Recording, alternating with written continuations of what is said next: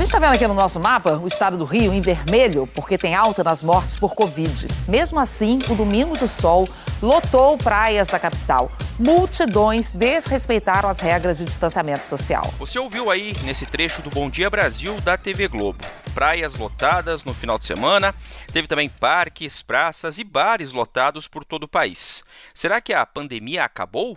Pois é, para quem viu as imagens desse último final de semana, parece que sim. Mas, claro, não é o caso. Ao mesmo tempo, permanecem sendo registradas quedas nas curvas de casos e mortes por Covid-19 aqui no Brasil. Eu sou o Márcio Miranda e nesse episódio do podcast 15 Minutos a gente fala exatamente sobre esse aumento das aglomerações por todo o país e que tipo de risco isso pode representar neste momento. Eu convidei dois especialistas para falar sobre o assunto. Vamos lá então? Meu convidado aqui no podcast 15 Minutos é o Dr. Bernardo Montessante Machado de Almeida. Ele que é médico infectologista do Serviço de Epidemiologia Hospitalar do Hospital de Clínicas da Universidade Federal do Paraná.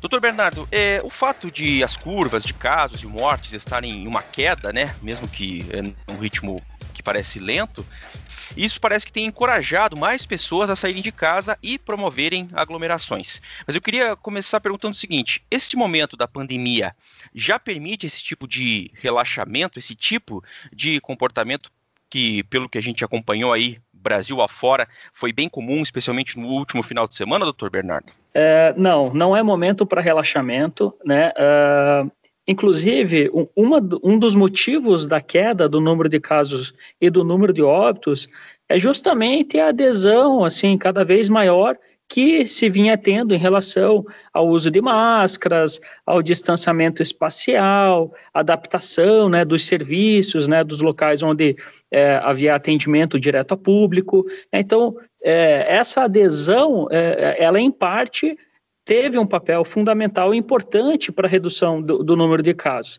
Se a gente for relaxar e diminuir essa adesão a essas medidas, é esperado que volte a aumentar. Né? É, é o que está acontecendo em alguns estados, inclusive. Né? Amazonas e o Rio de Janeiro são exemplos de estados que tiveram a curva epidemiológica assim no estágio mais adiantada, né, em relação ao estado do Paraná, eles tiveram pico, reduziram casos e agora eles estão voltando a aumentar o número de casos, né? Então, a gente tem que aprender essas lições, né, com outros exemplos que já vivenciaram isso para evitar que isso aconteça com a gente também. Nesse momento que a gente está vivendo agora da pandemia, o que, que dá para descrever como um comportamento, vamos dizer assim, pelo menos um pouco seguro, né? Para dar um exemplo prático, assim, ir a um parque com a família, indo de máscara, tomando medidas de precaução, mesmo que vá ter bastante gente, mesmo isso pode ser um problema? Como é que dá para classificar alguns comportamentos, vamos dizer assim, mais seguros ou menos seguros, hein? Então, é, são duas principais variáveis, né, que do ponto de vista de impacto direto do comportamento tem influência aí na circulação do vírus. Uma delas é o número de pessoas com as quais você se relaciona, né? Quanto mais pessoas você entra em contato no dia a dia, maior são as chances de ou você adquirir o vírus ou eventualmente transmitir o vírus, caso você esteja com a infecção. A gente sabe que a transmissão ela ocorre antes né, de, de, desenvolve, de, do desenvolvimento de sintomas, e parte das pessoas, inclusive, nem fazem sintomas e acabam transmitindo. Então, o número de pessoas com as quais ocorre né, interação ela tem influência direta na probabilidade e na disseminação do vírus. E, esse, e o segundo é, dada que a interação acontece, quais são as medidas para minimizar que a transmissão ocorra? Aí entra o uso de máscaras, né? Então, pessoas que usam 100% do tempo que interagem com outras pessoas utilizam a máscara, têm menos chances de transmitir ou de adquirirem o vírus o distanciamento espacial. Então, quanto maior a distância que se mantém de uma, uma outra pessoa, também minimiza a chance de transmissão. Então, numa conversa entre duas ou três pessoas, manter aí uma distância de dois metros entre elas é uma conduta que diminui consideravelmente a chance de transmissão. A questão também do tipo de ambiente as quais é, você está inserido um ambiente aberto, ela tem uma chance menor. Daí entra talvez até um fator positivo do ponto de vista de parques, né, e ambientes abertos, né? A chance de transmissão do vírus é menor nesses ambientes comparados a ambientes fechados, principalmente ambientes que não são ventilados. Né? Então, o risco, por exemplo, de transmissão dentro de um ônibus com as janelas fechadas é muito, muito, muito alto, comparado com o risco de transmissão em um parque. Né? E é claro que, mesmo estando em parque, em ambiente aberto, é necessário o distanciamento entre as pessoas, principalmente aquelas com as quais você não se relaciona no dia a dia. Então, manter ali o distanciamento pelo menos de dois metros, inclusive alguns parques aí ao, ao redor do mundo, elas têm feito quadrados, né, ou círculos, onde você só pode ficar ali dentro e não pode ir, ir para os círculos vizinhos, né? É uma forma também de garantir, né, que as pessoas respeitem aí esse distanciamento seguro. É, doutor Bernardo, eu queria que o senhor explicasse é, como é que funciona a questão da taxa de retransmissão do vírus, né? E como que está o comportamento é, no momento aqui no Brasil em, em, relação a esse aspecto? Porque a taxa de retransmissão é exatamente isso, né? Quanto, quantas pessoas são contaminadas a partir de uma pessoa contaminada, né? Exatamente. É a taxa de reprodução básica da doença, ou também conhecida como taxa de transmissibilidade, né? Uhum. É, a gente Felizmente, no Brasil, a gente já está chegando aí no patamar de 1, até já já está um pouco mais baixo do que isso. O que significa que a tendência em relação a número de novos casos e número de óbitos, ela tende a ser decrescente, né? A hum. próxima pergunta natural é: poxa vida, mas como que pode? Se as pessoas estão relaxando, né, aumentando aí a circulação, aumentando ambientes com, com, com muita circulação de pessoas, como que pode é, esse índice estar reduzindo? É porque tem uma outra força que interage nisso, que é o número de pessoas imunes. Então, quanto mais pessoas já contraíram o vírus, elas acabam criando imunidade e deixam de ser é, vetores aí, né, do, do vírus. Então, o vírus passa a ter mais dificuldade de se disseminar quanto mais pessoas contraíram a doença e naturalmente ficam imunes. É um mecanismo que se busca, por exemplo, com a imunização através das vacinas. Né, é, é, é fazer com que grande parte da população esteja imune, porque o vírus não consiga atingir uma pessoa susceptível. Então, é algo que não é, vamos dizer assim, não é uma boa notícia, né? A gente dizer, poxa, deixamos de transmitir o vírus porque grande parte da população já contraiu ele, né? Mas é, é fato que essa é uma das forças que neste momento no Brasil ela está exercendo uma pressão positiva no sentido de reduzir a transmissibilidade. O Brasil teve tanta dificuldade, né, para conseguir frear a disseminação do vírus, que a gente pode acabar atingindo é, essa um, número muito grande de pessoas contaminadas e, e a, por causa disso, né, por ter transmitido tão rápido, a gente ter essa imunidade maior entre as pessoas e daí dificultar é, uma proliferação maior da doença. Exatamente, exatamente. É, não, existe um, um número cabalístico, né, de qual, é, qual é a proporção de pessoas que já contraíram a doença que é necessário para cortar a cadeia de transmissão. A gente uhum. tem que enxergar isso como um contínuo, né? Quanto mais pessoas que já contraíram e, consequentemente, estão imunes, mais dificuldade o vírus acaba tendo. E, por outro lado, também menor é o esforço necessário para as outras medidas aí que a gente já comentou, né, o uso de máscaras, o distanciamento espacial, é, é, é menor o esforço necessário para manter o controle da doença. Porém, vamos falando aqui do Paraná, por exemplo, a gente uhum. tem uma proporção de pessoas que contraíram o vírus bem menor comparado com Amazonas, Rio de Janeiro ou mesmo o estado de São Paulo. Então, o controle aqui no Paraná, a gente também está no, no, no índice de transmissibilidade abaixo de 1, mas ela em grande parte se deu pela alta adesão, ou adesão de grande parte da população a medidas, né? O uso de máscaras, o distanciamento, a adaptação dos ambientes. É, se a gente relaxar nesses outros pontos, nessas outras variáveis, com o número de pessoas imunes que a gente tem hoje, não, a gente não vai manter esse controle, certamente. A gente vai voltar a subir de um e voltar a ter aí uma, uma curva ascendente de casos e óbitos. Então, é momento para a gente manter as medidas e intensificar ainda mais para a gente acelerar a, a queda de casos de uma forma mais rápida possível. Quando o senhor fala dessa questão da taxa, né, acima de um, o que, que é exatamente isso? Então, é o número de pessoas que um indivíduo com o vírus transmite né, hum. o, o, vírus. Se, esse, se essa taxa é igual a 1, isso quer dizer que 100 pessoas que têm o vírus vão transmitir para outras 100. E eu vou manter o número de novos casos estável, né? Se eu, se eu tiver esse índice igual a 1. Uhum. Se eu uhum. tiver um índice acima de 1, vamos dar o exemplo de 2, que é o caso, por exemplo, de Foz do Iguaçu hoje, Foz do Iguaçu está com índice acima de 2. Uma uhum. pessoa transmite para duas, essas duas transmitem para quatro, essas quatro transmitem para oito, né? uhum. ou 100 pessoas transmitem para 200, 200 para 400. Então, é, essa é, a chama, é o chamado crescimento exponencial de casos, né? onde uhum. é, a curto prazo, em, em poucas semanas, é, é suficiente para gerar um colapso aí do sistema de saúde. É o que aconteceu na Itália, Espanha, né? Por outro lado, se esse índice é abaixo de 1, vamos dar o exemplo aqui, 0 0,7, que é, é, onde Curitiba está mais ou menos. Quer dizer uhum. que 100 pessoas transmitem para 70. Essas 70 vão transmitir para 49. Né? Então você vê que, que vai daí decrescendo o número de novos casos, com tendência aí a, a, a tendendo a zero.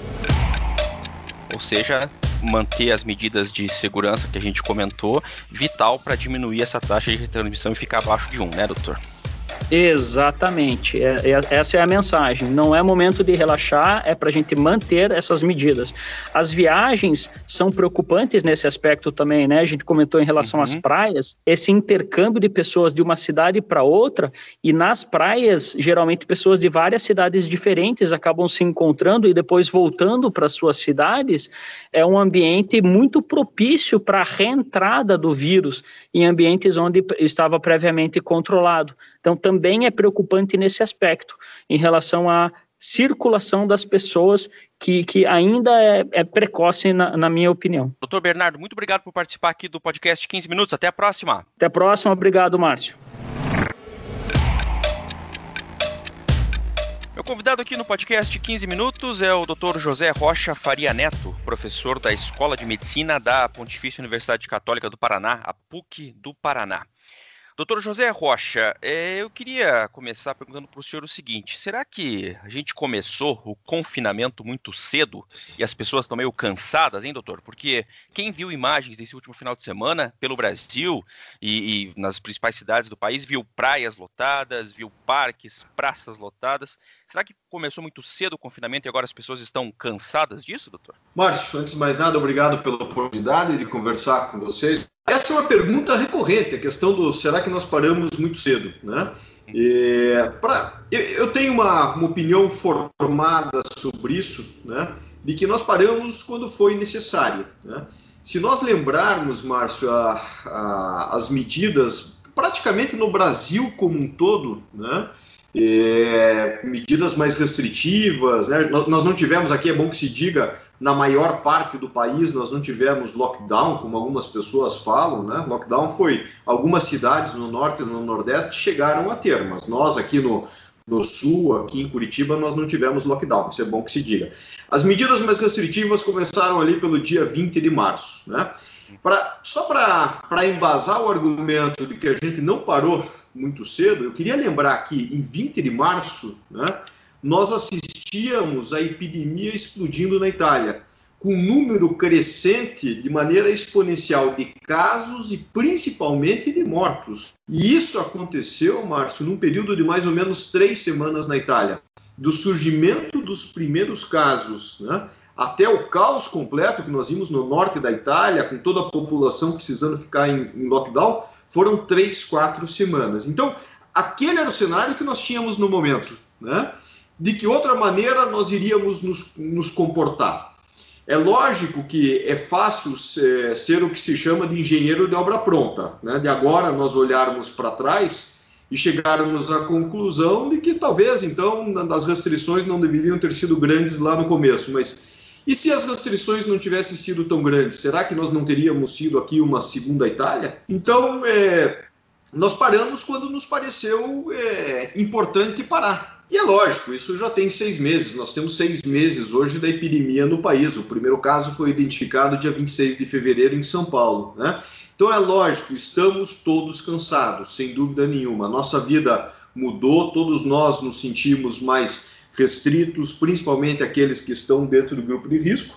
Agora, isso de maneira nenhuma pode servir como argumento ah, porque nós vimos, porque nós estamos vendo nos últimos dias, né? As imagens que nós vimos no Rio de Janeiro, por exemplo, né, as pessoas amontoadas nas praias, isso é um perigo muito grande para uma piora do cenário que vinha mostrando sinais de melhora. Esse movimento de um relaxamento cada vez maior, ele pode vir, é, vamos dizer assim, logo ou pode demorar um pouco para ter algum reflexo é, em possível aumento de casos? É, novamente, pode vir o que a gente pode pensar num no, novo crescimento, mesmo nesse momento que a gente esteja com reduções, mesmo que lentas, de curvas de casos e mortes, doutor? Pode acontecer, sem dúvida nenhuma, e nós não conseguimos visualizar isso de imediato, né? Eu sempre, eu sempre tenho falado que eu acho que a melhor analogia que a gente pode fazer para a epidemia, a epidemia é um grande transatlântico. Consegue mudar o curso para um lado ou para o outro de uma hora de uma hora para outra, né? Então, acho que o que está acontecendo hoje, quer dizer, o comportamento inadequado hoje, a gente vai acabar vendo os resultados em aumento de número de casos, né? Normalmente isso leva mais de uma semana, duas semanas, isso vai impactar em número de, de, de, óbitos, quer dizer, se os casos aumentarem e, consequentemente, aumentarem o número de óbitos, a gente vai ver isso daqui duas semanas só, né? E aí todo o reajuste ele também tem uma resposta lenta. É por isso que é importante a gente não perder o controle. E nós, como população, e aqui eu estou falando como, como um cidadão, nós, como população, temos que fazer a nossa parte. Ah, o papel de gerenciamento de, da crise não é simplesmente dos profissionais de saúde, não é dos gestores ah, no âmbito político, é uma obrigação da população como um todo ajudar no controle. Nunca é demais dizer então que a pandemia não acabou, né? Não, perfeitamente. É como, como alguém me mandou por uma rede social uma foto de um lugar todo aglomerado perguntando: saiu a vacina e vocês não nos avisaram? É mais, é mais ou menos por aí, né? Então, definitivamente não, não existe espaço nesse momento para um, um retorno à normalidade do que nós tínhamos anteriormente. Né? É, é fundamental que se mantenha nesse, nesse momento né, um respeito às regras de distanciamento, continua valendo a história do distanciamento de um metro e meio, dois metros, higienização frequente das mãos e principalmente uso de, uso de máscara. Né? Recentemente, há cerca de uma semana, saiu num importante num importante periódico científico, Márcio, chamado British Medical Journal, um dos mais importantes na área, na área médica, um trabalho de pesquisadores de Oxford e do MIT, uh, ah, falando que, que a questão não é só o distanciamento, higienização das mãos e uso de máscara, né? Muito da possibilidade de transmissão da doença depende do tipo de ambiente que você está frequentando. Uh, e aí eles chamam a, atenção para algumas variáveis, como por exemplo, o quão cheio o lugar está, né? Uh, o quão ventilado esse lugar é e que tipo de atividade as pessoas estão lá dentro. O que eu quero dizer com isso? Se você está num lugar onde as pessoas estão todas em silêncio, sem falar, o risco de transmissão é muito menor do que se você está num ambiente onde as pessoas estejam falando alto, exacerbadas, né? Ah, porque a possibilidade de transmissão do vírus é, é muito grande. Então, ah, se a gente pegar essas informações e colocar no dia a dia, basta lembrar que, por exemplo, um bar ah, fechado, sem ventilação adequada, com um monte de gente dentro, sem máscara, as pessoas falando alto, cantando, esse é o ambiente mais propício que se pode ter para a transmissão do vírus. Né? Não estou aqui dizendo que os, esses ambientes não devam ser frequentados, mas eles devem ser frequentados respeitando todas as normas colocadas pelo governo e pela prefeitura. Doutor José Rocha Faria, muito obrigado por conversar com a gente aqui no podcast 15 Minutos. Até a próxima. Márcio, um prazer enorme. Espero poder estar com vocês em outras oportunidades. Ponto final nesse episódio do 15 Minutos, podcast da redação da Gazeta do Povo. Eu agradeço sempre a sua companhia. Eu sou o Márcio Miranda e conto com a participação da Maria Escrocaro e da Jennifer Ribeiro na produção. A montagem é do Leonardo Bestloff e a direção de conteúdo é do Rodrigo Fernandes. Até mais!